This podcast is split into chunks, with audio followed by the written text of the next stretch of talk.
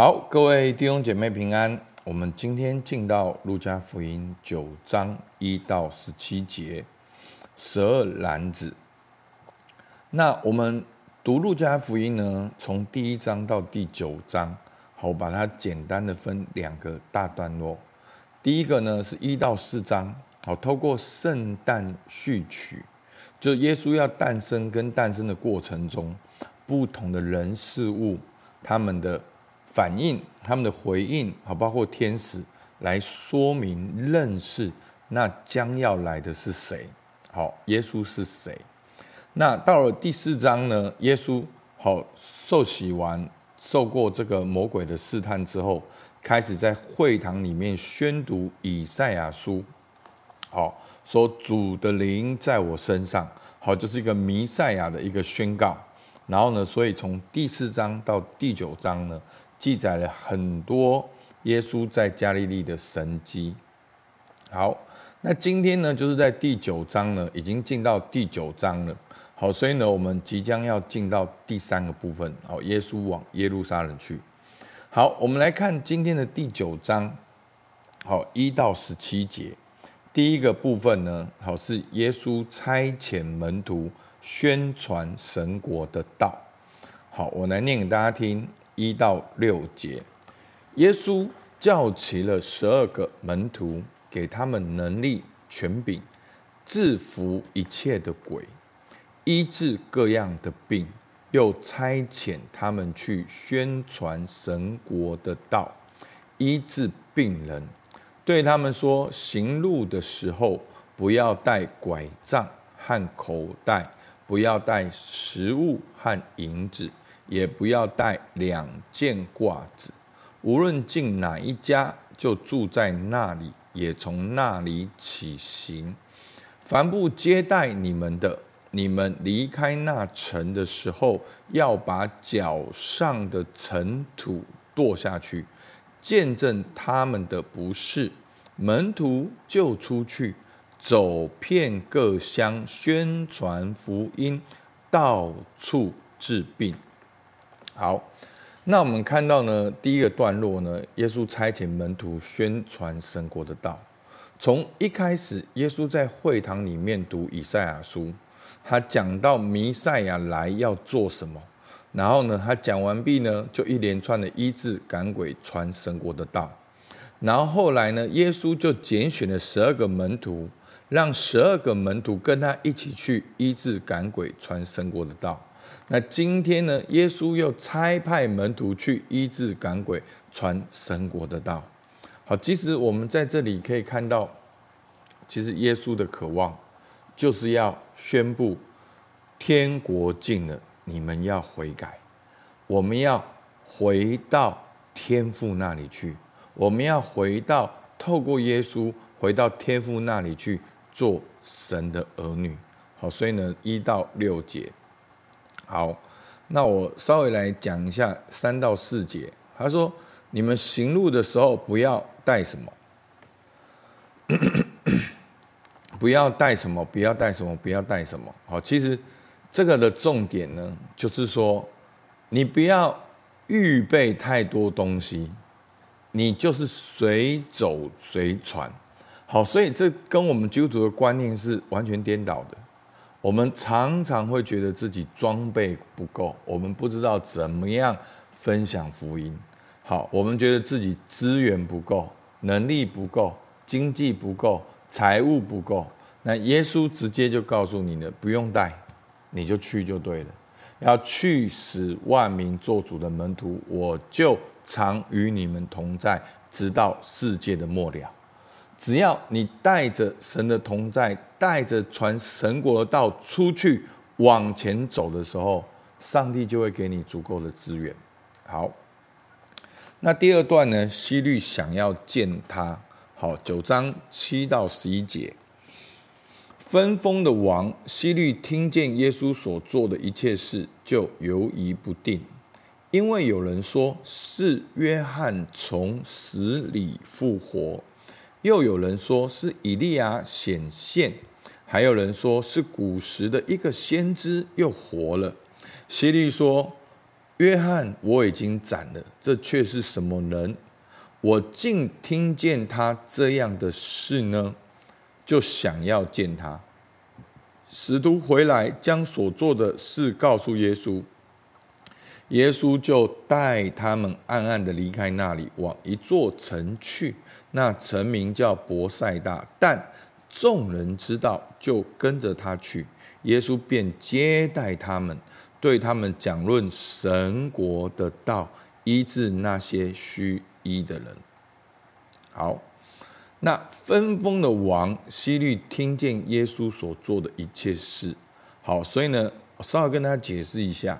好，当时的以色列有主要的三种势力，第一个呢是犹太人当地的势力，好，就是犹太教文士、法利赛人跟祭司，好。好，包括前面讲到哦，管会堂的，好，这都是跟犹太教有关。那今天呢，分封的王希律，哦，其实希律呢有大希律跟这个的希律，好，安提帕，好，那大希律就是希律的爸爸。那反正呢，分封的王的意思就是呢，罗马皇帝指派希律做犹太人的王。好，所以呢，因为他们是。罗马的殖民地，所以是透过罗马皇帝指派希律来管犹太人。那比拉多又是谁呢？好，我们说巡抚比拉多，比拉多就是罗马皇皇帝派在犹太省的代表，代表罗马皇帝在当地来代表他，也治理犹太地区。好，所以呢，有一个。国王指派的王，然后又有个巡抚，然后又有当地的势力，好，所以这个状况是这样。好，那西律呢？前面讲到说，约翰我已经斩了，好，就是施洗约翰。好，西律呢，因为为了讨一个女生的欢心，达到他一个愿望，就说你许一个愿，然后他就说要施洗约翰的头。好，没有想到他就就因为这样就杀了施洗约翰。所以呢，其实希律呢也做了一些犹太教呢他们都不喜欢的事情。好，虽然犹太教也不见得都喜欢施洗约翰，可是他们觉得施洗约翰是一个敬虔的人。那希律呢也害怕耶稣的影响力，因为有人说耶稣的出现是以利亚，是一个先知又活了。他知道以色列人对先知对的敬畏。好，所以他害怕耶稣的影响力变得好像第二个施洗约一样，所以他想要认识耶稣，想要知道这个人到底要做什么。所以你可以看到，每一个人对耶稣的反应都不一样。有的人经历了耶稣的医治，就留下来服侍耶稣，跟随耶稣；有的人看见耶稣行了这么多的神迹，还是存着疑问。跟着耶稣要找耶稣的把柄，那希律他听到这么多的风声，他也只是好奇，他害怕的是耶稣会不会像施洗约翰一样影响他做王，会不会耶稣也来指证他哦犯了什么不好的事情？好，他也想要了解一下，在这个势力刚开始的时候就去压制他。好。那第三段经文呢，是五饼二鱼喂饱五千人。九章十二到十七节，日头快要平息，十二个门徒来对他说：“请叫众人散开，他们好往四面邻乡村里去借宿找吃的，因为我们这里是野地。”耶稣说：“你们给他吃吧。”门徒说。我们不过有五个饼两条鱼，若不去为这些人买食物，就不够。那时人数约有五千。耶稣对门徒说：“叫他们一排一排的坐下，每排大约五十个人。”门徒就如此行，叫众人都坐下。他们拿着五个饼两条鱼，望着天祝福，擘开递给门徒，摆在众人面前。他们就吃，并且都吃饱了。把剩下的零碎收拾起来，装满了十二个篮子。好，那在这边呢，我们最直接的呢，就是看到神迹。好，这个神迹的记号呢，就是耶稣是大自然的主，甚至连五饼鳄鱼都能够破开喂饱五千个人，包括前面彼得的捕鱼，包括耶稣平静风浪，包括今天的五饼鳄鱼，显明了耶稣就是那位弥赛亚，是要来报告上帝悦纳人的喜年。那透过这些神迹呢，也显明上帝的性情。好，耶稣为什么要行这个神迹？因为已经天晚了，他们又在旷野，他们没有吃的。耶稣怜悯他们，给他们吃的。耶稣，这就是显出神的性情。那当然，最重要的，在约翰福音里面记载这个故事后面，耶稣自己就说明。我的身体是真可吃，我的血是真可喝，我就是生命的粮，从天上掉下来的，我比旧约的吗哪更好。好，所以呢，这五饼二鱼的其中的含义，就是要告诉以色列人，耶稣是真正供应生命、满足生命需要的那位主。阿门。好。那我们回到整个大段落呢？我们问自己三个问题：这将要来的到底是谁？能不能够用你自己的话，从第四章到第九章？好，你不要讲标准答案，你不要讲耶稣基督。好，你要用四到九章去说明。诶，这位要来的，他做了什么？他做了什么？他做了什么？还显明了上帝怎样的性情？那耶稣是谁？耶稣到底要做什么？耶稣的渴望是什么？他为什么要这样做？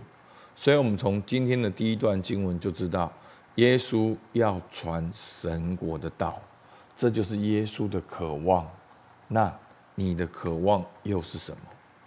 好，那我们从第四章到第九章，我们看到耶稣行了不同的神迹，不同的人，不同的反应。遇见弥赛亚有哪几种反应？到现在你知道的，而希律是哪一种反应？希律有听见耶稣的风声，那他的反应是什么？那你也听见耶稣的风声，你的反应是什么？所以求主帮助我们，好不好？让我们一起祷告。主啊，在今天。这经文里面，你叫起的门徒，给他们能力权柄，主啊，要来宣传神国的道。主啊，神国的道就是你何等的爱我们，你要重新收纳我们做你的儿子。主啊，求你来帮助我们，让我们也带着你的同在，到不同的地方来宣传神国的道，不是依靠我们的势力跟才能。乃是倚靠你的灵方能成事。主，我们向你献上感谢，听孩子祷告，奉靠耶稣基督的名，阿门。好，我们到这边，谢谢大家。